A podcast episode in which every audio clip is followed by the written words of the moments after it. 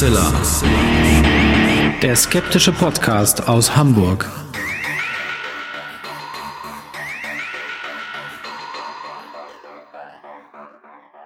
Hallo und herzlich willkommen zum 282. Mal bei Hoaxilla, dem skeptischen Podcast aus Hamburg.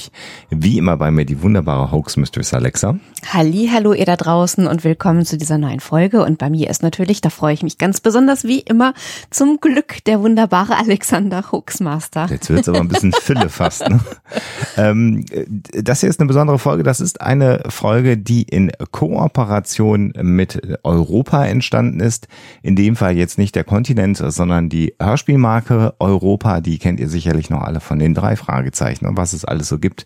Fünf Freunde und ähm, aufmerksame ZuhörerInnen werden ja wissen, dass wir schon vor einiger Zeit einmal über äh, das, äh, das Hörspiel Hideaway oder die mhm. Hörspielreihe Hideaway berichtet haben, eine zehnteilige Reihe, das war in Folge 264. Ähm, äh, der wahre Faust hieß die Folge, da war Mirko Gutjahr über ja, Ausgrabungen und unter Umständen dem wahren Labor von äh, Dr. Faustus gesprochen und dann im Anschluss äh, der Episode noch mit dem Autor Christian Geilus und der Redakteurin Hilla Fitzen über Hideaway. Und wir wollen heute nochmal zurückkommen zu Hideaway weil damals schon äh, mich äh, die psychologischen Aspekte ja. sehr gefuchst haben äh, dieser Hörspielreise. Wir wirklich viel gerätselt haben bis zur letzten Folge der ersten Staffel. genau und ähm, deswegen wollen wir heute noch mal so einige Aspekte dieser Hörspielreihe aufgreifen, wollen sie noch mal in den Kontext setzen und vielleicht macht es denjenigen, die das schon mal gehört haben, das Hörspiel Highway äh, oder die es dann vorhaben, zu noch mal mehr Spaß mit mehr psychologischen Input äh, sich das anzuhören, weil Christian Geilus natürlich als Hauptautor sich sehr viel Mühe gegeben hat. Aber für mich als Psychologen gibt's da noch ganz viel zu, zu sagen und das wollen wir heute einmal machen und bedanken uns dafür ganz herzlich bei Europa, dass sie diese Folge unterstützen. Äh, und jetzt machen wir erstmal weiter, denn äh, Alexa hat eine sehr, sehr, sehr, sehr schöne Gesch Geschichte rausgesucht.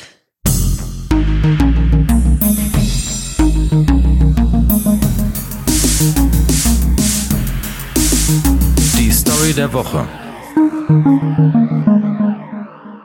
In der heutigen Story begeben wir uns in den Zoo von Edinburgh. Was ja jetzt erstmal irgendwie nicht weiter ungewöhnlich ist. Ich habe den übrigens selber noch nicht besucht. Das müssten wir dann, wenn wir mal wieder in Edinburgh sind, unbedingt nachholen. Mhm, mhm. Und der Tatsache, äh, dass im Zoo von Edinburgh ein echter Brigadegeneral, der auch noch zum Ritter geschlagen wurde, sein Reich hat. Das heißt, also ich wiederhole nochmal, im Zoo von, vom, von Edinburgh hat ein zum äh, Ritter geschlagener Brigadegeneral sein eigenes kleines Reich. Mhm. Mehr sage ich jetzt erstmal nicht. Obwohl, vielleicht sollte ich noch ergänzen, dass es sich bei diesem äh, Brigadegeneral um einen tierischen, äh, um ein tierisches Militärmitglied handelt, nämlich um einen Königspinguin. Genau. Ein so, das lasse ich jetzt einfach mal so stehen. Rittergeschlagener Königspinguin im äh, Militär im Zoo in Edinburgh. Ja, denkt mal drüber nach, ob die Geschichte stimmt oder nicht. Und wir machen erstmal weiter.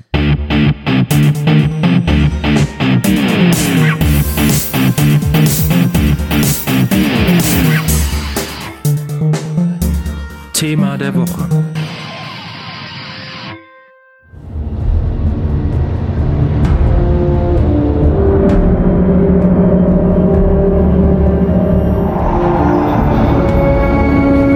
April, Dr. Stephen Roberts, Notiz zu Patientnummer 1323, Martin Anderson, sitzt seit vier Jahren wegen Totschlags in Sorton Prison. Ich hatte jetzt ein halbes Dutzend Sitzungen mit ihm und habe so gut wie nichts erreicht. Dafür was anderes. Konzentrieren Sie sich. Was ist das für ein Raum? Er ist klein und feucht. Ein K Keller vielleicht. V voller Ratten. Er will mir was sagen. Was überlistet mich? Die Begegnung mit meinem Patienten war wirklich erstaunlich. Wovon sprechen Sie? Glauben Sie an so etwas wie eine Seele? Eine messbare Seele? Wollen Sie sich denn überhaupt erinnern? Ich bin Halt. Sie suchen einen Privatermittler und hier bin ich. Sie sind doch der Doc, der diesen Unfall hatte. Das war der andere Doktor. Der andere. Sagen Sie mir, wie er aussah. Ich. Reden Sie! Ich gebe ja zu, ich habe Probleme. Aber wie würde es dir gehen, wenn du eines Morgens aufwachst und dein Leben ist verschwunden? Einfach weg. Nichts mehr da. Haben Sie Schiss wegen Ihrer fehlenden Erinnerung? Oder dass Sie Sachen machen, die Sie gar nicht machen wollen? Hide Away von Christian Geilus.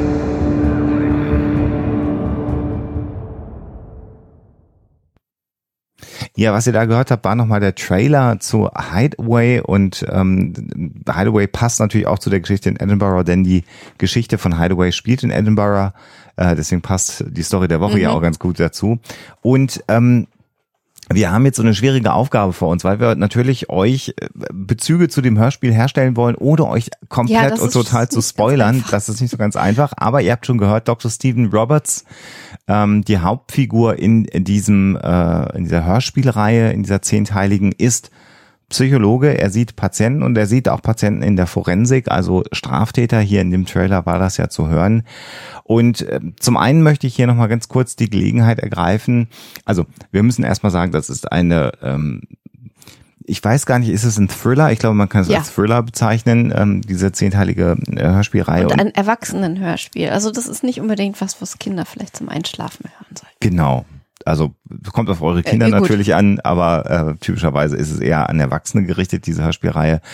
Und ähm, im Rahmen der Aktion Sommerfinsternis äh, soll ja nochmal explizit auf die Erwachsenenhörspiele Mhm. eingegangen werden. Ähm, die Psychologie in der Fiktion. Fangen wir doch mal da einfach an. Ganz Ja. unabhängig davon, ob wir von Filmen sprechen oder wie bei Highway jetzt von äh, Hörspielen, äh, wird ja immer in einer gewissen Art und Weise dargestellt. Das Typische ist im Grunde genommen ja dieses Freud-eske, wo sich dann jemand auf die Couch legt und frei assoziiert. Das ist auch, glaube ich, das, was sich im äh, amerikanischen Kontext insbesondere sehr, sehr etabliert hat. Wenn man so in den 90er Jahren sich Serien anschaut, wo jemand zum Psychologen geht, dann steht da auch immer eine Couch in der Gegend rum. Äh, interessanterweise, einfach nur damit man es mal gehört hat, ist die Couch, glaube ich, in Deutschland in der Psychotherapie, glaube ich, nirgendwo vertreten. Also man sitzt sich schon auch gegenüber. Äh, je nach ähm, Praxis oder Therapieräumlichkeit sind meist, ist da so ein Kaffeetischchen dazwischen, weil man vielleicht auch ein Glas Wasser vor sich stehen hat, wenn man da sich eine Stunde äh, in einer Therapiesitzung befindet. Also dieses Couch-Ding äh, nimmt mal, mal raus und wir erleben hier in Hideaway, dass die Hauptfigur Dr. Stephen Roberts ein äh, Psychologe ist, der auch Psycho Psychotherapie macht, ähm, der selber an Amnesie leidet. Das heißt, wir werden nachher nochmal uns auch nochmal Amnesie anschauen und er geht wegen dieser Amnesie selber zu einer Psychologin, die ihn betreut, weil er natürlich gerne sich wieder erinnern möchte. Und ich fand die äh, Psychologin, die ihn betreut, sagen wir mal etwas direktiv. Also das ist schon wieder sehr interessant. Also ähm, mal unabhängig von den Dingen, die Stephen Roberts dann hinterher mit einigen Personen macht, ähm, finde ich es immer wichtig zu sagen, dass Psychotherapie im Kern ähm, ein gemeinsames äh, Geschäft zwischen PatientInnen und TherapeutInnen ist. Das ist mir erstmal ganz wichtig zu sagen. Und wenn man das Gefühl hat, dass man mit seinem Therapeuten, mit seiner Therapeutin nicht gut zurechtkommt, äh, steht es einem auch immer frei, dann den Therapieplatz zu wechseln. Wobei ich mich ja schon immer frage, wie das dann ist, wenn tatsächlich jemand von, vom Fach, also der selber im Prinzip Experte ist, äh, selber dann zur Psychologin oder zum Psychologen geht, ob da dann vielleicht nochmal äh, das Gespräch auf einer etwas anderen Ebene stattfindet und es vielleicht gar nicht schlecht ist, wenn dann die Person äh, unter Umständen mal ein bisschen direktiver ist, weil sie ja vielleicht auch versuchen muss, äh, gewisse Dinge, die dann in der im Gegenüber zu stark vorhanden sind, also dieses, ich weiß schon eigentlich Bescheid und so und so müsste das eigentlich laufen, durch ihre direktive Art äh, so ein bisschen umschiffen muss. Also verstehst, was ich meine? Mhm. Also, dass man vielleicht jemanden, der selber vom Fach ist, ein bisschen anders anpacken muss als einen äh, Laien äh, oder einen Menschen, der eben nicht äh, Psychologie studiert hat, wenn er dann eben sich äh, Hilfe sucht. Naja, das, das Entscheidende ist ja generell bei Psychotherapie, dass äh, Menschen ja ähm, Hilfe haben möchten. Mhm. Deswegen begeben sie sich ja äh, in der Regel in die Psychotherapie. Ich finde es hier ganz spannend, dass Stephen Roberts im Grunde genommen ja sich erinnern möchte. Oh, does he? Das ist ja, genau. das ist ja das Spannende. Und das fand ich auch gerade an dieser Figur von Anfang an so faszinierend, dass du diesen Konflikt sofort hast zwischen, ich möchte mich unbedingt erinnern. Äh, und wir sollten vielleicht nochmal sagen, also er, seine fachlichen Fähigkeiten sind nicht betroffen. Es geht Korrekt. um private Erinnerungen, ja, ja. die äh, nicht vorhanden sind oder nicht greifbar sind für ihn. Und ähm, du hast aber auf der anderen Seite immer das Gefühl, dass da vielleicht Sachen sind, an die er sich gar nicht unbedingt erinnern will. Und damit wird natürlich auch so ein bisschen gespielt. Und ähm, ich finde, das ähm, war für mich persönlich jetzt äh, von Anfang an so ein Punkt zu sagen, ich kann äh, mich gut in diese Person hineinversetzen, in diesen Hauptcharakter. Ich finde es äh, spannend, diesen Konflikt auch sofort zu spüren äh, und kann es sehr gut nachvollziehen, dass er auf der einen Seite nach dem Unfall, den er ja gehabt hat und der diese Amnesie ausgelöst hat, wieder in seinen Beruf zurückkehren möchte und auf der anderen Seite aber natürlich durch seine Erkrankung äh, private Probleme hat, die erwartbar sind natürlich in dieser Situation und ähm, dass es da auch nochmal Konflikte gibt. Ähm, das hat die äh, diese diese Art der Hauptfigur für mich sehr sehr zugänglich gemacht von Anfang an, weil du als Hörender äh, oder als äh, zuhörender Mensch sofort das Gefühl hast, ich finde mich da irgendwie wieder oder ich finde das spannend oder ich kann mich da reinfühlen zu einem gewissen Grad und ich möchte gerne mit dieser Hauptfigur zusammen mehr über ihr Leben oder ihr Privatleben in dem Fall entdecken. Ja, und ähm, wir können natürlich auch sagen, dass er an einer retrograden mhm. Amnesie leidet. Dann haben wir einmal auch das Fachwort schon benutzt. Das ist nämlich genau die Therapie, äh, die Amnesieart, unter der man leidet, wenn man sich nicht an voran also vor einem Ereignis, das ist bei ihm ein Autounfall an gewesen. An zurückliegende Dinge erinnern Genau, an zurückliegende mhm. Dinge erinnern äh, kann. Aber nach dem Unfall äh, kann er sich ja wieder erinnern. Also alles, was danach passiert ist, ist ja für ihn erinnerbar. Das ist also der Fall. Und eben, es sind biografische Dinge, die er nicht erinnern kann. Aber du hast gerade schon gesagt, seine gesamten Fähigkeiten, Fertigkeiten und sozusagen auch sein Fachwissen. Also vom Autofahren angefangen, Fahrradfahren, das hat er noch und auch sein Fachwissen als Psychologe mhm. ist erhalten geblieben. Genau, also wenn wir mal äh, Beispiele bringen wollten, für ein, das wäre das eine und wenn wir mal Beispiele für die andere Art, die ganz oft in der Popkultur auch vorkommt, bringen wollten, also die anterograde Amnesie, wo du halt keine Erinnerungen formen kannst, dann müsste man Filme nennen wie 50 erste Dates zum Beispiel, also wo mhm. jemand quasi immer wieder ähm, ein, ein Date hat mit einer Person, die er dann aber leider wieder vergisst, weil er eben keine Erinnerungen bilden kann. Also das äh, ist auch in Filmen durchaus häufiger mal ein Motiv. Man könnte zum Beispiel sagen, täglich grüßt das Murmeltier äh, hat auch äh, im Prinzip als Metapher die anterograde Amnesie, wenn du so willst, weil äh, der Mensch halt immer wieder den Tag erlebt und äh, sich aber nicht erinnern kann. Genau, und ein ganz besonderer Fall ist ja dann der Fall, den wir in Folge 268 von Huxler vorgestellt haben, in der Folge Leben ohne Gedächtnis mhm. von Clive Waring. Bei dem war es ja da so, dass er sowohl an einer retrograden und an einer anterograden Amnesie leidet. Das heißt, er hat wenig Erinnerungen ähm, äh, die vor einem gewissen Ereignis liegen ähm, und aber auch im Grunde genommen kann er gar keine neuen Dinge erinnern. Das heißt, jemand, der im Hier und Jetzt eigentlich in so einem 90 Sekunden Zeitfenster lebt, ähm, das haben wir in Folge 268 nochmal vor, vorgestellt. Also ein ganz besonderer Fall. Ähm, da ist einfach die Fähigkeit abhanden gekommen, ähm, Erinnerungen generell abzuspeichern oder neue Erinnerungen zu bilden. Es gibt übrigens noch eine dritte Form, die kongrade Amnesie, die können wir dann auch noch mal einmal nennen. Das wäre, wenn man sich an das Ereignis dieses Autounfalls, jetzt wenn wir bei diesem Beispiel bleiben, äh, mhm. von Highway von äh, Stephen Roberts nicht erinnern könnte, aber an alles andere. Das ist dann eine kongrade Amnesie. Die äh, interessante Aspekte dabei sind, dass man im Grunde genommen bei Amnesien, die durch psychische Traumata auftreten. Das heißt, da wo man davon ausgeht, dass das Gehirn selber nicht geschädigt ist, ähm, also auch kein Schädelhirntrauma zum Beispiel aufgetreten ist, wie beim Autounfall, ähm, dass die unter Umständen reversibel sind, dass die also irgendwann wieder weggehen, dass die Erinnerungen zurückkommen. Das ist ja hier auch die Hoffnung äh, in dem Hörspiel. Mhm. Deswegen geht Stephen Roberts ja zu einer Therapeutin, weil man die Hoffnung hat, dass er sich wieder erinnern kann. Ähm, es gibt aber auch andere Fälle, wo zum Beispiel ähm, ein ganz bekannter Fall, äh, auch ein sehr, sehr tragischer Fall, ist der Fall von ähm, HM, so wird er genannt, das ist eine Fallbeschreibung aus dem Jahr 1953 ist dieser Fall, ähm, der wegen ja sehr, sehr, sehr schweren epileptischen Anfällen die im Grunde genommen lebensbedrohlich waren, ähm, Teile seines äh, Temporallappens entfernt bekommen hat. Das ist das, was sich so an euren Schläfen an den Seiten äh, sich befindet. Weil man festgestellt hat, dass da die ähm, äh, epileptischen Anfälle beginnen. Und das hat dann zur Folge geführt, dass er für den Rest seines Lebens an einer totalen anterograden Amnesie gelitten hat. Das heißt also auch hier keinerlei Erinnerung mehr, äh, die er neu greifen konnte.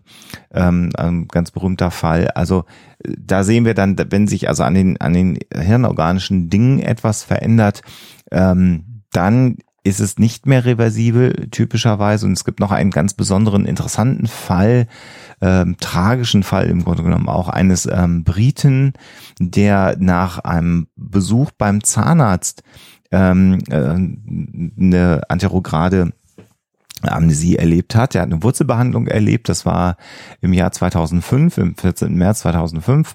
Und ähm, da hat er eine Wurzelbehandlung bekommen mit einer Anästhesie. Und nach der Behandlung war allen irgendwie klar, da stimmt irgendwas nicht. Er reagierte sehr merkwürdig. Man hat dann seine Ehefrau angerufen und er ist dann ins Krankenhaus gefahren worden. Und seitdem äh, ist er nicht mehr in der Lage, neue Erinnerungen zu bilden.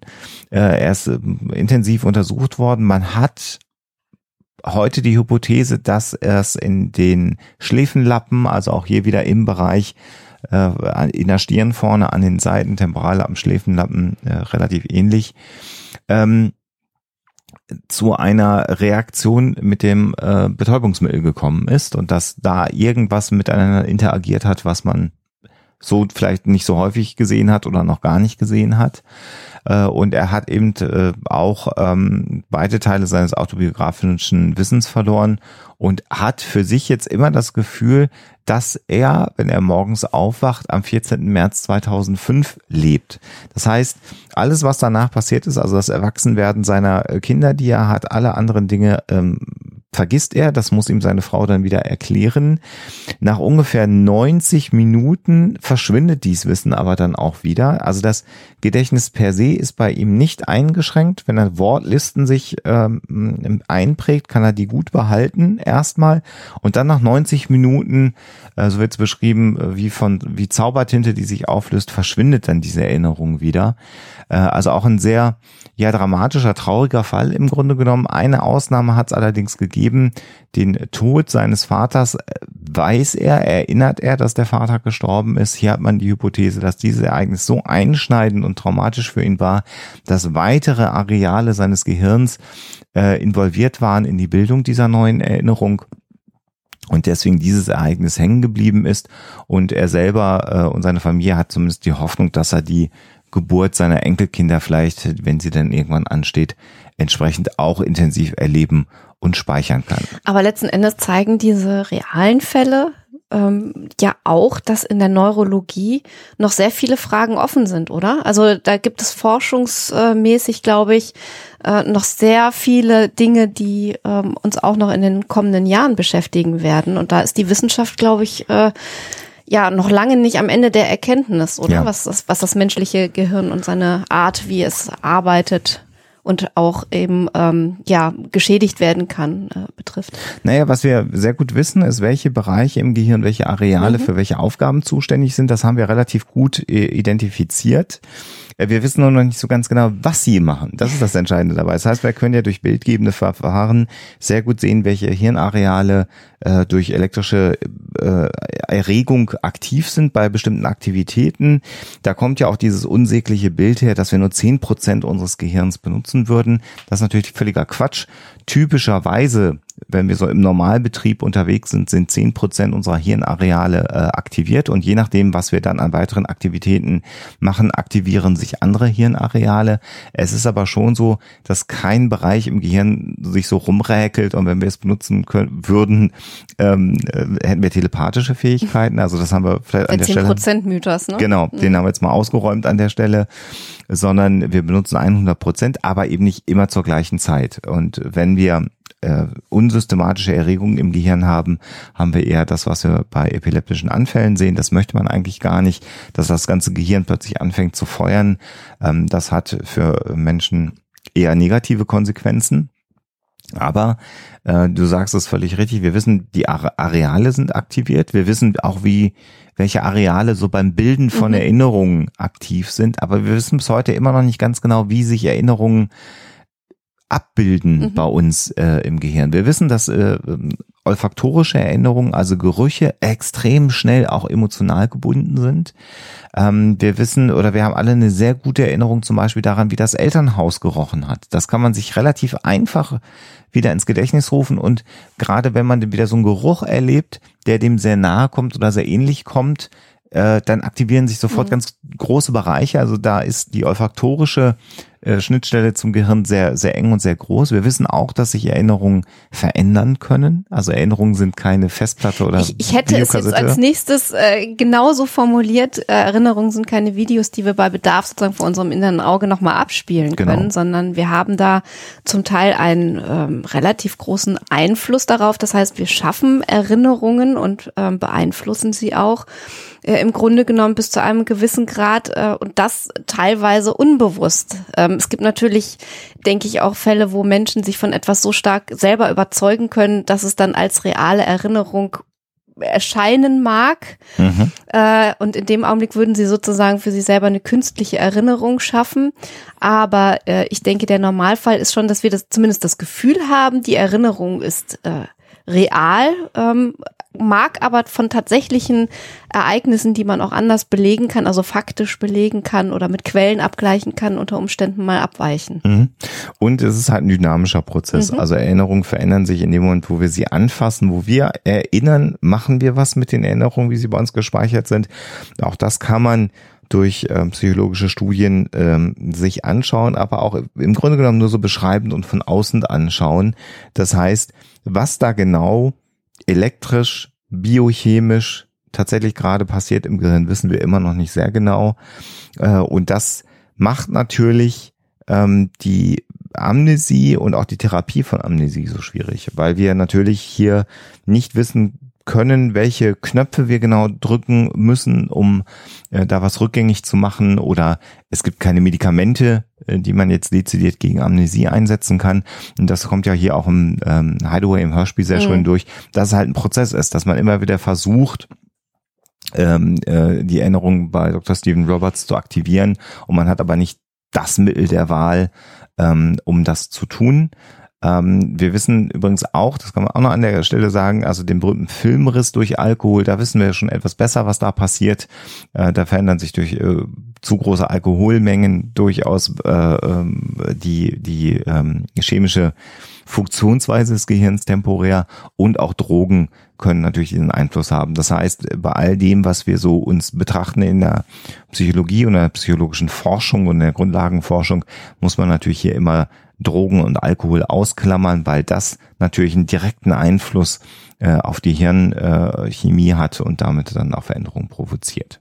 Aber damit haben wir mal so kurz umrissen nochmal das Thema Amnesie. Wie gesagt, in Folge 268 Leben ohne Gedächtnis äh, sprechen wir da noch ausführlicher äh, drüber.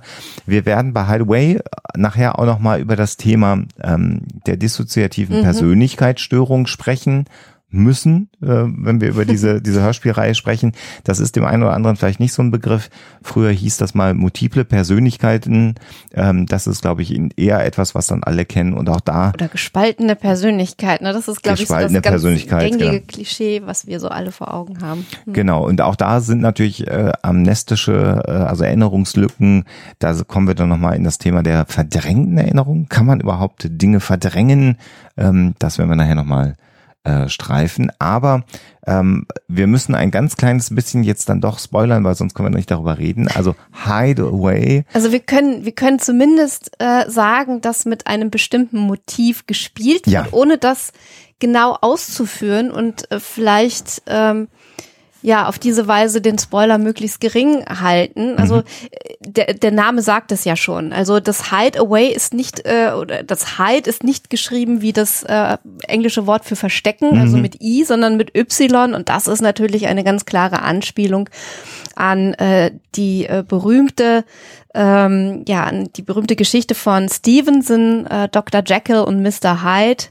Und ähm, das ist natürlich ein, ein Motiv, das sich durch die Popkultur inzwischen in allen Formen, sei es äh, Bücher oder Filme oder Comics, äh, hindurchzieht mhm. und ähm, auch so allgemeingültig ist und eine solche Leinwand für Dinge, die uns bewegen, äh, dass man das auf so unterschiedliche Arten darstellen kann, dieses mhm. Motiv, dass es eben ähm, ja uns alle in irgendeiner Form anspricht. Ähm, im, in der ganz klassischen Geschichte von ähm, Stevenson ist es eher eine Gesellschaftskritik, wenn der äh, brillante, gütige, wohltätige Arzt Dr. Jekyll damit experimentiert, sozusagen die, die, die niederen Anteile seiner Persönlichkeit äh, zu externalisieren, also quasi in irgendeiner Form aus sich herauszuholen und nach außen zu tragen. Mhm.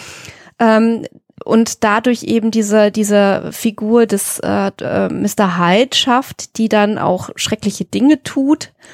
Und ähm, Dr. Jekyll, aber das insofern auch wieder ahnt äh, oder äh, zumindest äh, in Teilen weiß, dass er da Böses tut, dass er versucht, das wieder gut zu machen, äh, im Grunde genommen.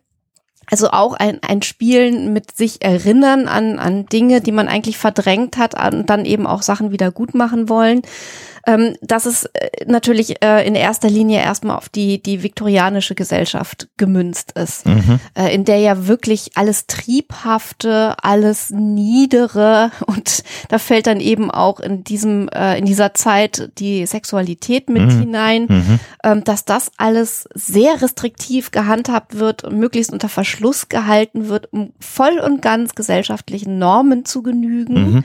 Und äh, sozusagen sich in den Rahmen der Gesellschaft pressen zu lassen und dann eben auch Anteile einer Persönlichkeit hat, die wir wahrscheinlich alle in irgendeiner Form oder äh, mehr oder minder starken Ausprägung haben, die irgendwann mal raus wollen und müssen.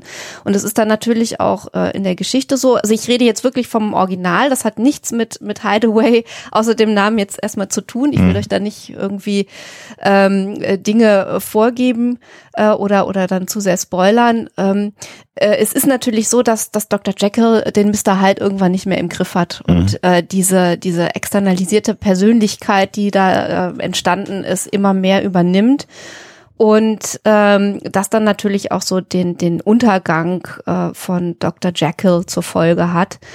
Und wir haben dieses Motiv in einer äh, ja abgeschwächten Form oder in einer etwas anderen Form mit äh, weniger Gesellschaftskritik, sondern ganz im Stile der Zeit, in der die äh, Comics entstanden sind bei ähm, äh, Hulk und äh, Dr. Bruce Banner. Mhm. Und äh, da ist es natürlich so, dass ähm, erstmal auch, äh, dass diese, diese Spaltung der Persönlichkeit ausgelöst wird durch einen Unfall und dann aber dennoch im, im Laufe der Zeit ähm, es zu einem Asset wird. Also man kann ja wirklich ähm, sagen, dass äh, das Verhältnis zwischen Banner und Hulk zwar sehr, sehr schwierig ist. Also er spricht ja immer äh, in den Filmen im MCU ist es zumindest so von uh, The Other Guy und ist irgendwie nicht so gut auf ihn zu sprechen, auf den Hulk, aber er hat ja seine gewissen Vorteile. Das heißt mhm. also, von manchmal ist es regelrecht notwendig, dass der Hulk zum Vorschein kommt und äh, Dinge tut, die Banner eben nicht tun kann, der zwar absolut brillant ist und hyperintelligent ist, aber halt, ähm, also er ist ganz Brain und nicht Muscles. Mhm. Äh, und Hulk äh, macht natürlich all das, was äh, Brains nicht kann, sondern was nur irgendwie schiere Kraft und Mut und Durchsetzungsvermögen machen können. Und diese Geschichte wird ja gerade auch im, im Marvel Universe dann weitergesponnen, auch in Bezug auf Captain America ja. mit dem äh, Elixier für Supersoldaten, mhm, genau. äh, wo ja das beim äh, Captain America funktioniert, äh, glücklicherweise. Beim Winter Soldier ist das schon wieder so ein bisschen, äh. und dann gibt's ja die, die Serie, ohne dass wir auch da zu viel spoilern wollen, aber Falcon and the Winter Soldier dann, die, die MCU-Serie, wo es dann ja im Grunde genommen wieder den Versuch gibt, dieses Serum zu reaktivieren und das ja auch einige Menschen nicht gut bekommt, äh, wenn sie dann ähm, dieses Serum dann wiederum nehmen, Mhm. was Captain America zu Captain America gemacht hat. Äh, Also das ist ein, ein Motiv und es wird jetzt wahrscheinlich schon wieder in den Kommentarspalten bei uns überlaufen, weil euch natürlich viele andere Literaturbeispiele einfallen. Jede, es gibt jede Menge. Bis hin äh, zur Tatsache, dass, also es steckt ja in, in Jekyll und Hyde im Prinzip auch dieses uralte ähm, ja, Doppelgänger-Motiv oder, oder Evil Twin-Motiv. Und es gibt Literaturwissenschaftlerinnen, äh, die sagen, dass man dieses Motiv sogar schon in Beowulf findet, äh, wenn nämlich das Monster im Prinzip äh, ja ein, ein, eine externalisierte Persönlichkeit äh, oder Anteile davon äh, des Helden sind. Also dass da auch schon wieder, ähm, die machen es an der Sprache fest, die Parallelen aufweist, ähm, dass da eben schon wieder so eine Spaltung stattgefunden hat. Und es ist natürlich auch ein, ein, eine Beobachtung, die man ja jeder für sich ja auch treffen kann. Äh, wir alle haben ja unterschiedliche Persönlichkeitsanteile. Wir sind ja nicht immer nur nett. Wir haben ja auch unsere unnetten Momente, sage ich mal. Und wir haben natürlich immer so die Frage, was ist das Böse? Äh, Und die äh, gerade die forensische Psychologie als Wissenschaft oder die Forensik, Forensik im Allgemeinen beschäftigt sich ja mit der Frage, wie können wir das äh, Verhalten von Straftätern, von Mördern, von Vergewaltigern ähm, verstehen, nachvollziehen, um daraus Rückschlüsse für Prävention ziehen zu können. Ähm, und gibt es sowas wie das Böse oder gibt es das gar nicht, sondern es gibt äh, externe Gründe, die Menschen zu solchen Taten irgendwann hinführen. Das ist ja eine Frage, die man bis heute auch untersucht und noch nicht Übrigens, be beantwortet hat. Übrigens auch äh, in diesen Verschwörungsmythen rund um das Thema Gehirnwäsche äh, und kann ich irgendwelche äh, Schläfer programmieren. Das Hm. Ja. haben wir ja auch beim, beim Winter Soldier zum Beispiel, die dann ähm, beim Nennen bestimmter Codes äh, oder Codewörter anspringen wie so eine Maschine und dann eben Dinge tun, die sie normalerweise nicht tun würden. Äh, und dann auch noch ähm, unter dem Einfluss einer besonderen Macht. Ähm, und wir haben äh, ähnliche Anspielungen auf reale Versuche, die mal unternommen wurden. Wir haben es ja bei Hoaxilla auch schon öfter mal besprochen, MK Ultra und äh, Project Artichoke. Ähm, das haben wir natürlich eben auch ähm, in, im ganzen Bourne-Zyklus, also wenn es um Ja. Jason Bourne geht, äh, wo eben geheime Regierungsexperimente dafür sorgen, dass man eben mit Menschen bestimmte Dinge anstellen kann und aus ihnen Supersoldaten macht, die äh, komplett unter dem Einfluss bestimmter Mächte stehen und gar keinen eigenen Willen mehr haben. Und äh, das ist natürlich auch äh, ein, ein gängiges Motiv, das sich durch die Popkultur zieht. Mhm. Und wir haben ja also MK Ultra Folge 134 Mhm. von Huxilla, dann haben wir das auch nochmal der Ausführlichkeit nach genannt. Und auch da ist natürlich das, was äh, in diesen Serien, Filmserie in dem Fall, oder es sind ja eigentlich auch Romane, im Grunde genommen ist ja eine Romanvorlage bei Bourne, ähm, beschrieben wird, ist etwas, was eben nicht funktioniert hat in der Realität. Also der Gedanke, das zu tun, ist gegeben, das Umprogrammieren des Gehirns, ähm, aber es funktioniert halt nicht so wirklich ähm, gut, ähm, muss man sagen. Und diese Experimente sind dann ja auch ähm, gemeinhin eingestellt worden, weil man festgestellt hat, wir kommen hier nicht weiter und wir sollten nicht weiter Steuergelder ähm, für ethisch sowieso sehr fragwürdige Experimente, aber weiter äh, verwenden. Also damit sind wir dann so im, im, im Kontext von Jekyll und Hyde und wir können euch nur dringend empfehlen, Hideaway zu hören mit, mit, mit dem Gedanken an Jekyll und Hyde, äh, euch das mal anzuhören und wenn ihr es dann durchgehört habt, müsste man es eigentlich Seid ihr nochmal vielleicht hören. überrascht? Genau. Also wir wollen jetzt auch noch mal vielleicht so ein bisschen Verwirrung stiften. Genau, seid ihr vielleicht überrascht und Ja. dann hört man es eigentlich nochmal und dann ist es nochmal anders und besser.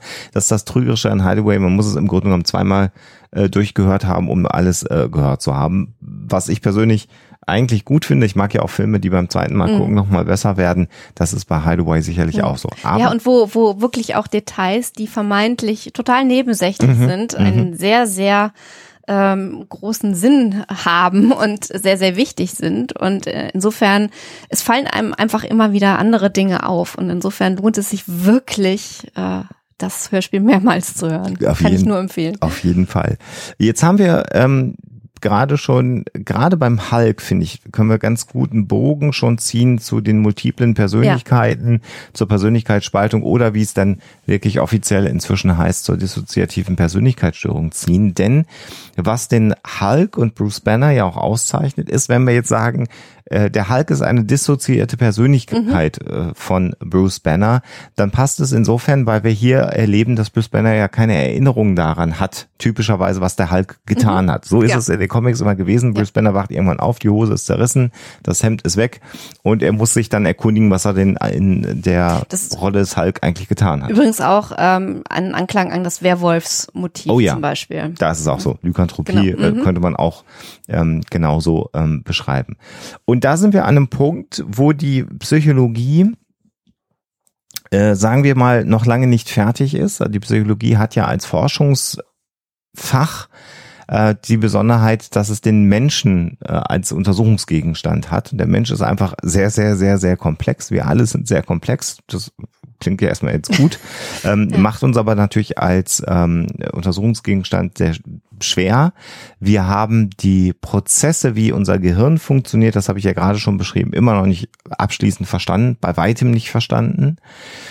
Und wir erleben im Bereich äh, der psychischen Erkrankungen natürlich auch nochmal die Frage, wo kommen sie her? Was sind die Ursachen von psychischen Erkrankungen? Wie kann man sie therapieren und wie prägen sie sich aus? Und psychische Erkrankungen sind statistisch gesehen sehr gut zu diagnostizieren und vergleichbar, aber haben dann doch sehr große und starke intraindividuelle Unterschiede, also nein, nicht intraindividuelle, sondern individuelle Unterschiede. Das heißt also Menschen, ähm, äh, die die gleiche Erkrankung haben, haben unter Umständen andere Symptome. Das ist bei so etwas wie einem Beinbruch anders, das ist relativ überschaubar. Wenn es der gleiche Beinbruch bei zwei Menschen ist, dann sind da die Symptome auch sehr, sehr ähnlich. Wobei, das, das äh, Schmerzempfinden zum Beispiel etwas unterschiedlich.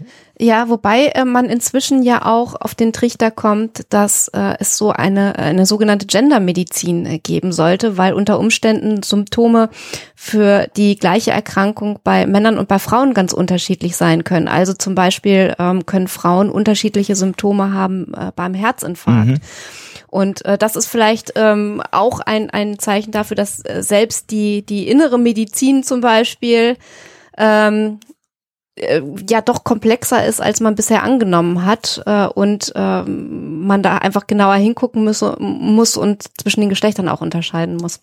Mhm. Ja, und es, man ist inzwischen so weit, dass man sogar äh, unter, also in, in dem Bereich forscht, ob bestimmte Gentypen äh, unterschiedlich auf andere Medikamente ansprechen und äh, gerade auch im Rahmen der Krebstherapie, äh, im Rahmen der Chemotherapie wird ja inzwischen sehr, sehr, sehr genau äh, das jeweilige Medikament auf den äh, Tumortyp abgestimmt. Das heißt, es gibt ja gar nicht mehr das Chemotherapiemittel, sondern im Prinzip wird da individuell für jeden Tumortyp etwas Eigenes ähm, geschaffen und man forscht auch deutlich weiter, um im Grunde genommen ja bleiben wir beim Thema Krebs hier nur den Tumor zu schädigen äh, und möglichst wenig andere Bereiche anzufassen. Das gelingt mittelprächtig gut, besser als es früher gelungen ist. Das muss man ganz ehrlich sagen. Chemotherapie ist immer noch ein sehr harter Eingriff, aber im Moment das Beste, was wir ähm, in der Krebstherapie äh, haben. Aber äh, we digress äh, ein wenig, wir, wir schweifen wieder etwas ab.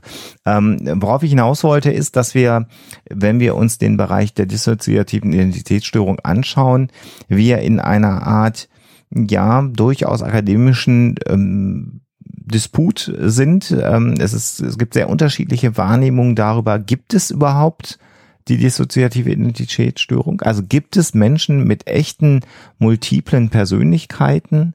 Äh, sind das eher ja Dinge, die Menschen vielleicht gelernt haben zu benutzen, äh, damit es ihnen besser geht? Wenn sie denn echt sind, diese multiplen Persönlichkeiten, und ich möchte bitte alle, die jetzt zuhören, die eventuell von äh, dieser Erkrankung betroffen sind, bitten, mich mal kurz ausreden zu lassen, bevor ihr jetzt schon äh, böse Mails schreibt, sondern ich will nur mal gerade zu den, den Stand der Diskussion aufrollen.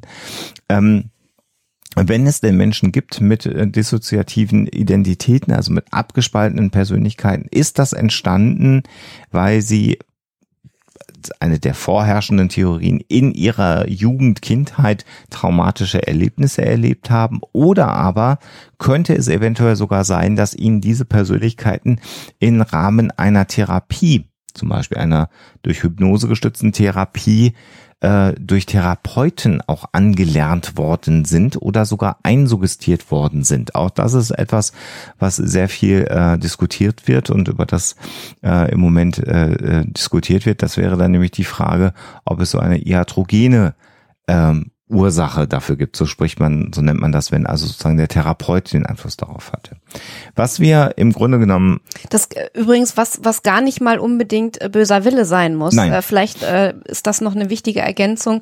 Also wir meinen damit nicht, dass dann ein, ein, eine Therapeutin, ein Therapeut hergegangen ist und gesagt hat, so heute will ich mal äh, meiner Patientin, meinem Patienten eine neue Persönlichkeit äh, einsuggerieren in der Sitzung, äh, sondern das sind natürlich Dinge, die auch äh, ganz unbewusst äh, passieren können. Mhm. Also um mal ein wenig zu schauen, ich werde euch ein paar Quellen verlinken, die das doch inhaltlich auch sehr, sehr gut äh, aufbereitet haben. Unter anderem einen Artikel aus dem Deutschen Ärzteblatt aus dem Jahr 2006 bereits schon. Und es gibt zwei sehr gute ähm, Diagnosefragebögen, äh, um die dissoziative Störung äh, zu identifizieren und zu diagnostizieren. Äh, das eine ist das äh, strukturierte klinische Interview für dissoziative Störungen. Ähm, SKIT-D heißt dieses äh, Werkzeug oder das multidimensionale Inventar dissoziativer Symptome und man hat die miteinander verglichen und hat dies dann mit Patienten gemacht, bei denen man vermutet, PatientInnen, dass sie an einer dissoziativen Identitätsstörung leiden und man hat hier festgestellt, dass diese beiden Werkzeuge sehr, sehr gute Messdaten liefern. Man spricht da von Sensivität und Spezifität. Das sind die verschiedenen Gütekriterien. Also die Frage, misst das äh, Instrument eigentlich das, was es messen soll und wie gut misst es das. Und mit Werten von Punkt 99 bei Sensitivität und Spezifität und einer Übereinstimmung, wenn das unterschiedliche Menschen machen, also gerade den Skit D, da hat man dann auch geschaut, eine Person und dann gibt es zwei Psychologen in dem Fall, die mit dieser Person das dann durchführen, dieses Interview, dieses Inventar. Da kommt man zu einem äh, Übereinstimmung von Punkte 9,6, also von 96 Prozent ähm, und auch das ist relativ gut. Der Skit D ist da nochmal deutlich besser als der äh, das multidimensionale Inventar. Das liegt bei der Sensitivität bei Punkt 9, also 90 Prozent Spezifität von 89 Prozent. Aber das ist beides für psychologische äh, Diagnose Fragebögen sind das sehr, sehr gute Werte. Das heißt, es scheint das Konstrukt der ähm, dissozi dissoziativen Persönlichkeitsstörung zu geben. Man kann es mit den richtigen Instrumenten auch äh, sehr gut diagnostizieren. Die Frage ist jetzt allerdings natürlich, ähm, wie äußert es sich das? Und wir haben, glaube ich, sehr viele falsche Vorstellungen davon, was sich hinter so einer dissoziativen Persönlichkeitsstörung verbirgt. Äh, und es gibt auch sehr unterschiedliche Wirkweisen. Man kann übrigens sagen, dass Frauen äh, mit einem Verhältnis von 9 zu 1 viel häufiger davon betroffen sind als Männer, äh, wenn man es denn äh, adäquat diagnostiziert. Das können wir schon mal festhalten. Also eher eine, äh, eine Erkrankung, die Frauen äh, deutlich häufiger betrifft als Männer. Und dann. Ist da äh, noch Forschung notwendig oder hat man Vermutungen, woran das liegen könnte? Ähm, ich habe eine persönliche Hypothese, woran das liegen mhm. könnte. Äh, wir äh, gehen, die Studienlage geht davon aus, dass wir hier es mit sexuellen äh, mhm. Übergriffen zu tun haben, ähm, äh, die als schweres Trauma in der äh, Kindheit stattfinden. Und dann könnte man vermuten, dass hier die sexuellen Übergriffe bei Frauen häufiger sind mhm. als bei Männern. Es kann aber auch genau das sein, was du schon angesprochen hast, dass Frauen und Männer anders auf solche Traumata mhm. reagieren. Da mhm. sind wir wieder bei der mhm. Gendermedizin äh, oder in dem Fall der Genderpsychologie. Mhm. Ähm, Hypothesen, warum das so ist, ist das eine. Das andere ist erstmal zu beschreiben, dass ja. es so ist. Ja. Also das wäre die Antwort auf diese Frage. Ähm, es gibt so in der Literaturgeschichte und in der Beschreibung der äh, dissoziativen Persönlichkeitsstörungen Zahlen von Betroffenen, die bis zu 100 Persönlichkeiten äh, äh, beinhalten. Das sind sicherlich so ähm, historisch häufig beschriebene Bilder. Heute sagt man im, im Schnitt äh, bis zu zehn Persönlichkeiten ist relativ häufig, dass das vorkommt, zwei bis zehn. Und dann ist es auch sehr interessant, ähm, dass diese Subpersönlichkeiten in verschiedenen Konstellationen zueinander stehen können. Das heißt, wir haben äh, sowas wie eine wechselseitige Amnesie. Das heißt, dass diese unterschiedlichen Persönlichkeiten gar nichts voneinander wissen. Äh, was dazu führt, dass Betroffene, die an einer dissoziativen Identitätsstörung leiden, sozusagen eine Erinnerungslücke haben für die Zeit, in denen eine andere Persönlichkeit aktiv ist. Das können Minuten sein, das können auch Stunden sein. Ähm, das heißt, äh, da gibt's so immer das Problem, dass man Erinnerungslücken hat. Oh, du warst beim Friseur, wie war's denn beim Friseur? Kann ich nicht erinnern. Könnte dann schon ein mhm, Hinweis mm, mm. sein, dass eine andere Persönlichkeit in dem Fall beim Friseur gewesen ist. Es gibt wechselseitiges Wissen. Ja, da wissen die äh, so Persönlichkeiten untereinander und können sich auch untereinander hören und miteinander sprechen. Und dann gibt es äh, so etwas, was beschrieben wird wie eine einseitige amnestische Beziehung. Das heißt, es gibt eine sehr starke Persönlichkeit, die andere Subpersönlichkeiten davor schützt, unangenehmes Wissen zu erfahren. Das heißt, eine Persönlichkeit bekommt alles mit und gibt aber das Wissen dann nur sehr gesteuert an die anderen Subpersönlichkeiten wieder. Da bildet sich so ein Stück weit äh, die Idee ab, nämlich die Frage, wo kommt denn so eine äh, dissoziative Persönlichkeitsstörung oder Identitätsstörung her? Ähm, dass ja im Moment dieses Traumas sich eine Persönlichkeit abgespalten hat, die dann diese Ereignisse mitgenommen hat, damit die Hauptpersönlichkeit mhm. diese Ereignisse nicht verarbeiten also oder erinnern muss. Wirklich eine Bewältigungsstrategie. So wird es beschrieben. Man ist aber auch hier sehr unschlüssig, ob das tatsächlich ein zulässiger äh, Erklärungs hm. Äh, äh, Mechanismus ist. Es, ich habe eine sehr schöne Seite gefunden, verhaltenswissenschaft.de von einem äh, Fachmann geschrieben. Ähm, das würde jetzt den Rahmen hier ein bisschen äh, sprengen. Aber es, es ist natürlich die Frage, äh, ob wir diesen Mechanismus dieser Abspaltung und damit Abkapselung haben oder nicht. Äh, ob das der Grund für diese anderen Persönlichkeiten sind oder ob es vielleicht sogar eher ja ein, ein äh, Ausbilden anderer Persönlichkeiten äh, äh, gibt, damit das Leben besser bewältigt wird. Also Bewältigungsstrategie nicht im Sinne von Erinnerungslücken, mhm. äh, denn typischerweise wird ja auch im, in der Diskussion um die, die dissoziative Identitätsstörung immer wieder diskutiert, dass die Erinnerungen an so ein traumatisches ähm, Ereignis nicht mehr vorhanden sind. Mhm. Und hier wird auch inzwischen in der intensiven Forschung ähm, das so ein Stück weit ähm, ja angezweifelt. Das heißt also, bleiben wir mal bei einem sehr äh, unangenehmen Beispiel einer Vergewaltigung, dass zwar Frauen sagen, ich erinnere das nicht, wenn sie gefragt werden, aber es äh, Untersuchungen gibt, wo dann hinterher nochmal nachgefragt wurde und sie gesagt haben, doch, ich erinnere das natürlich, aber der Mensch, der mich gerade gefragt hat, war mir unsympathisch und ich wollte darüber nicht reden. Okay. Ja. Das heißt, wir müssen natürlich hier sehr genau eigentlich unterscheiden, was, was wird nicht erinnert, weil es nicht erinnert werden kann was wird erinnert und möchte aber nicht erzählt mhm. werden und was äh, ist vielleicht tatsächlich in so einer anderen Persönlichkeit eingekapselt.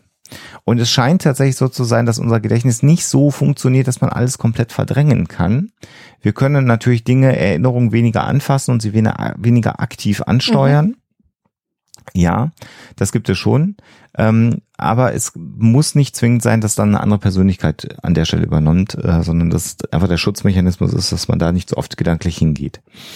Ähm, Interessant dann in der äh, Therapie dieser dissoziativen Identitätsstörung ist auch der Umstand, dass wir aus so Filmen typischerweise ja kennen, dass der Therapeut dann die Namen sagt und sagt, ich möchte jetzt mhm. mit hm, hm, hm, sprechen.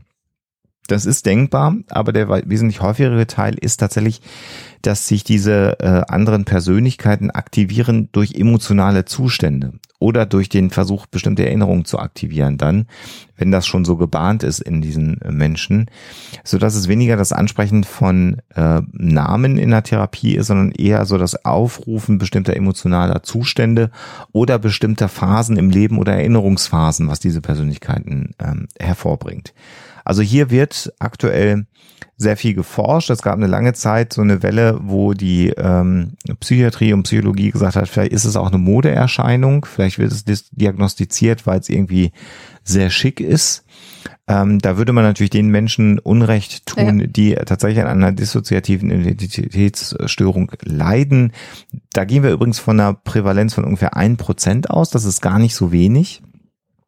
Also gehört nicht zu den seltenen Ist Erkrankungen. nicht wirklich selten im Mhm. Grunde genommen. Jetzt muss man aber auch nochmal trennen und genau sagen, dass natürlich so dissoziative Zustände wir alle mal erleben. Das heißt, in der Badewanne liegen, ein Buch lesen und dann sehr in dieser Welt versinken, kommt so einem dissoziativen Zustand schon sehr, sehr nahe. Den kann man auch beim Computerspielen oder sogar beim Filmschauen haben. Oder beim Aufräumen ist es, das ist bei mir durchaus häufiger mal. Da bin ich dann so in Gedanken versunken und mache irgendwas, dass ich halt nicht mehr weiß, Wo du was wo hingeräumt ich was hast. hingeräumt habe. Also das soll nur heißen, also Mhm. diese diese Zustände sind durchaus in uns angelegt. Das muss nicht äh, eine Erkrankung sein. Und gleichwohl muss man sagen, wie bei allen psychischen Erkrankungen es sehr häufig der Fall ist, sind sie komorbid. Was heißt das? Das heißt, sie treten mit anderen Erkrankungen zusammen auf. Es gibt nicht oder in den seltensten Fällen so eine ganz saubere psychische Erkrankung, die auftritt.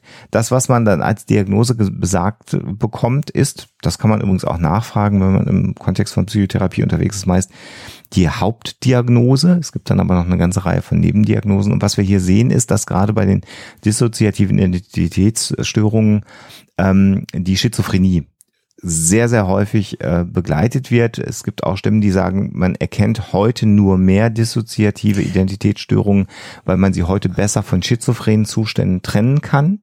Früher hat man also dissoziative äh, Menschen eher dann in dem Bereich von schizophrener Kranken Und, verortet. Äh, So als äh, in der, in der Welt der, der Laienperson ist das sogar synonym. Ne? Also gespaltene Persönlichkeit, Ja. Schizophrenie wird ja oft ähm, für ein und dasselbe oder für ein und dieselbe Vorstellung verwendet. Genau, und das ist komplett falsch übrigens. Mhm. Also das gut, dass du es nochmal ja. ansprichst. Äh, das ist tatsächlich falsch. Jemand, der an einer, an einer Schizophrenie leidet, hat nicht mehrere Persönlichkeiten. Das sind komplett unterschiedliche äh, Dinge. Schizophrenie ist auch ein sehr, sehr komplexes Erkrankungsbild. Das würde sicherlich den Rahmen hier sprengen, da nochmal hinzugehen.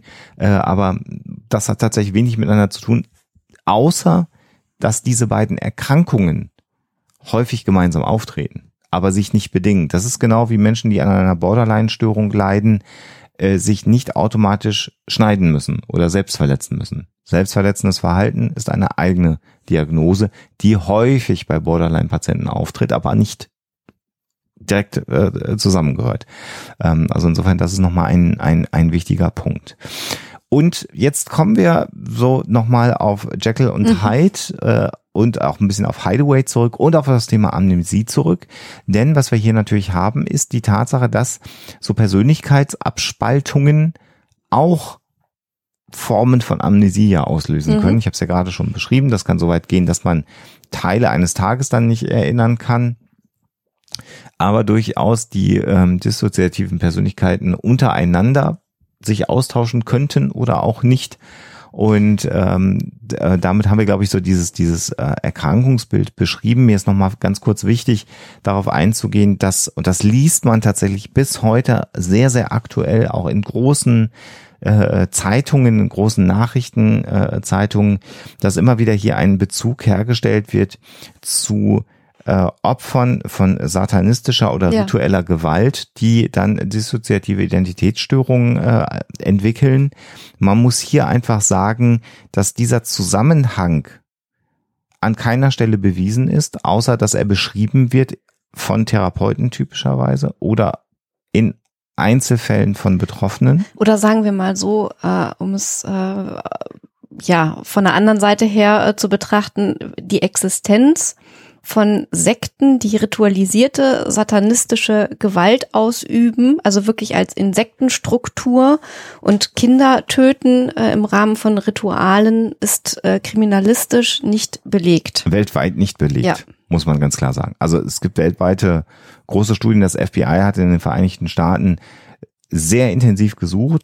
Also wenn es Menschen mit dissoziativen Identitätsstörungen gibt, die dann ähm, berichten davon, dass sie diese Erkrankung entwickelt haben, weil sie in einer satanischen Sekte aufgewachsen sind ähm, und dann miterlebt haben, wie zum Beispiel durch rituelle Vergewaltigung ähm, gezeugte Kinder Mhm. abgetrieben wurden und dann mit den Föten wiederum äh, Rituale vollzogen worden sind. Da muss man sich natürlich fragen, wenn das jemand berichtet in einer Therapie, warum wird das kriminalistisch nicht verfolgt? Das muss ja nachvollziehbar sein. Das muss auch medizinisch nachprüfbar sein. Man kann ja durchaus äh, Schwangerschaften und äh, andere Dinge äh, identifizieren.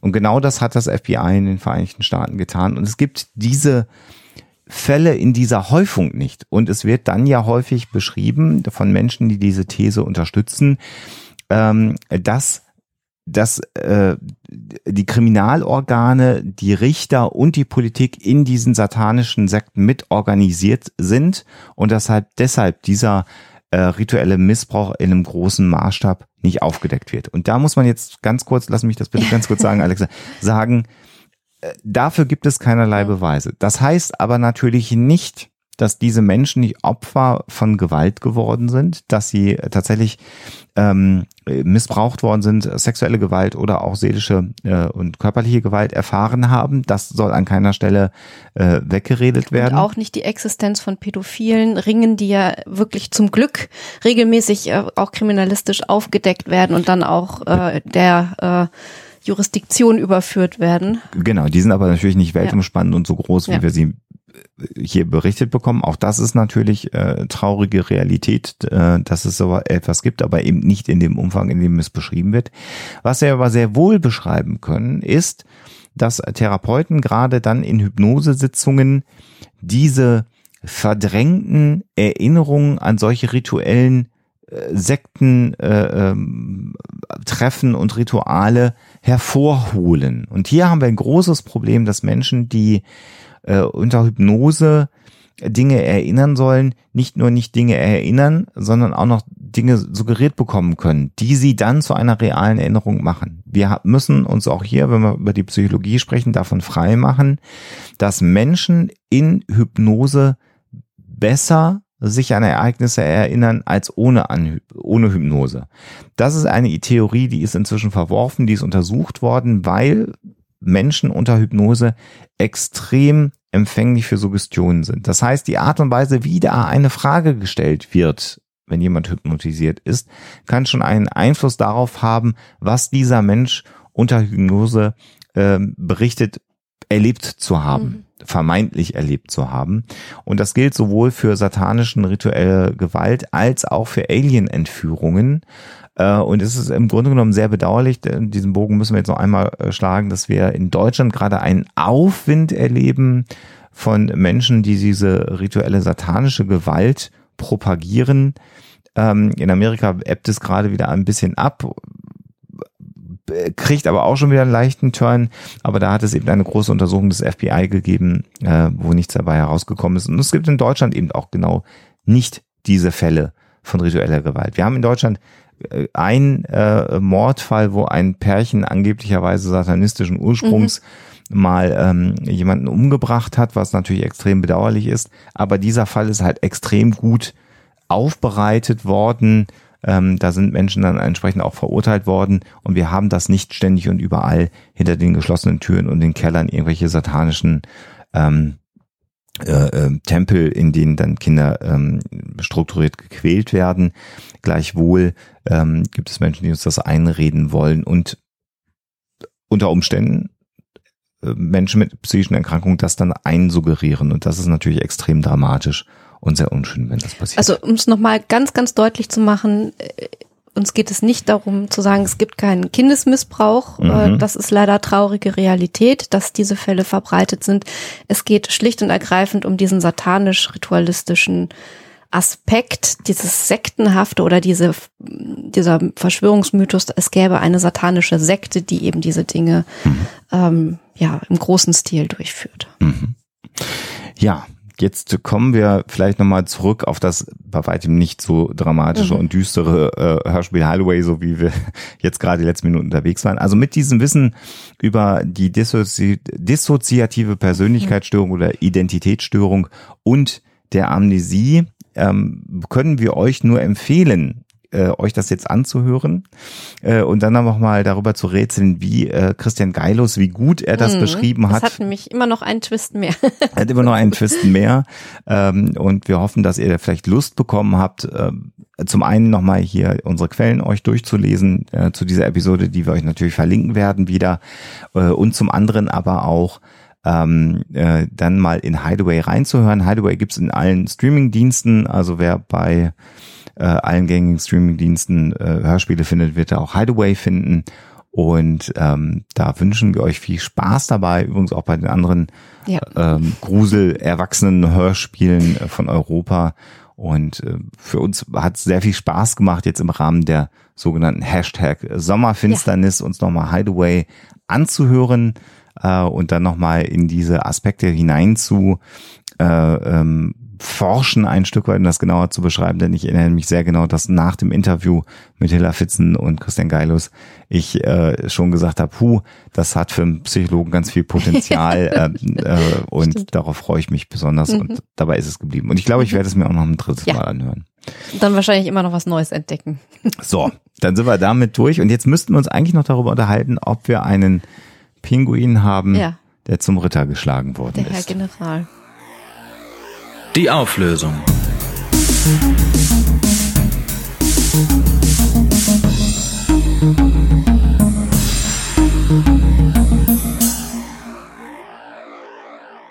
Die Geschichte vom General äh, und zum Ritter geschlagenen Königspinguinen im Zoo von Edinburgh ist tatsächlich wahr. Äh, ich mache es ganz kurz. Die Rede ist von Sir Niels Olaf dem Dritten. Der Dritte, das suggeriert schon, dass es vor ihm bereits andere geadelte beziehungsweise äh, im Militär äh, verankerte äh, Königspinguine im Edinburgh Zoo gegeben hat. Und es ist äh, tatsächlich so, dass dieser ähm, äh, Sir Niels Olaf Dritte 2008 zum Ritter geschlagen wurde und 2016 zum General gemacht wurde. Äh, und zwar, äh, ich muss es jetzt nachschauen, zum Brigadegeneral der Königlichen Garde Norwegens. Und das ist alleine schon äh, wahnsinnig spannend, denn es gibt seit längerem, seit Jahrzehnten schon eine Beziehung zwischen dem norwegischen Militär und ähm, Edinburgh. Und das geht sogar zurück bis 1911, als nämlich Amundsen äh, sozusagen das Rennen zum Südpol äh, gewonnen hat. Und dann wurde nämlich äh, zwei Jahre später dem Zoo in Edinburgh ein äh, Pinguin als Gastgeschenk überreicht. Also diese Tradition existiert schon ein bisschen länger und die Norweger sind natürlich auch immer beim Royal Mili- Military Tattoo mit dabei in Edinburgh. Und ähm, ja, es gibt also ähm, sozusagen im Militär befindliche Königspinguine im Edinburgh Zoo eben aufgrund dieser äh, Beziehung. Und ich habe jetzt die Jahre 2008 und 2016 genannt. Und ich war, als ich das alles gelesen habe, erst ein bisschen verwirrt, bis ich äh, gemerkt habe, wie alt eigentlich Pinguine werden können. Die können echt verdammt alt werden. Und dieser ähm, dieser Königspinguin äh, Sir Niels Olaf hat auch eine naja, sagen wir mal so On-Off-Beziehung mit einer anderen Pinguin-Dame, beziehungsweise er, äh, so steht es hier, ist hier nicht ganz so wohlgesonnen wie sie ihm.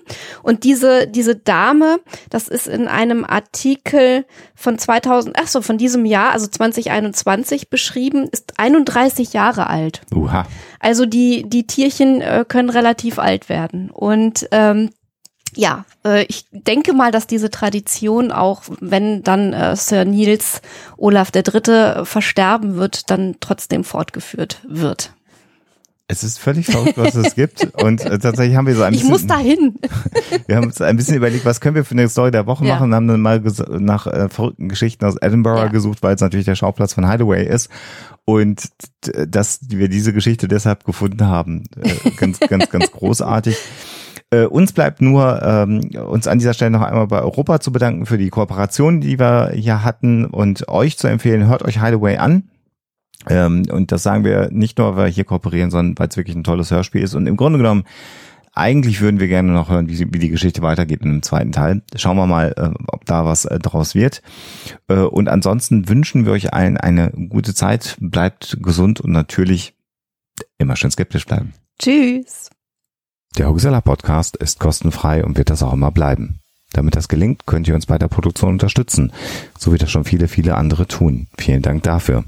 Das geht ganz einfach durch einen kleinen Dauerauftrag auf unser Geschäftskonto oder zum Beispiel über PayPal.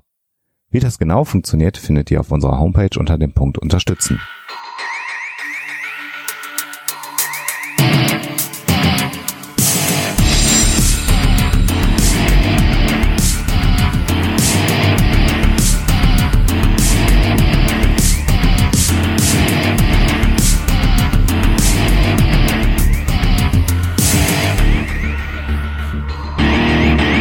Schickt Fragen, Anmerkungen oder Feedback an info@huxilla.de. Und wenn ihr mögt, dann bewertet uns doch bei iTunes oder einer der anderen Podcast-Seiten, die uns führen.